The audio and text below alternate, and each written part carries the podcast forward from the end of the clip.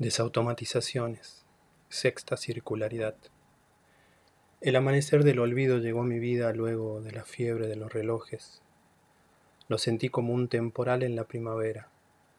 Arrasó con todo recuerdo guardado en mi memoria. Después de borrar el pasado, simplemente desapareció. No sufrí el reseteo. Solo me quedó esa sensación de haber perdido algo. En ciertas ocasiones experimento que algunos sucesos se repiten en mi vida.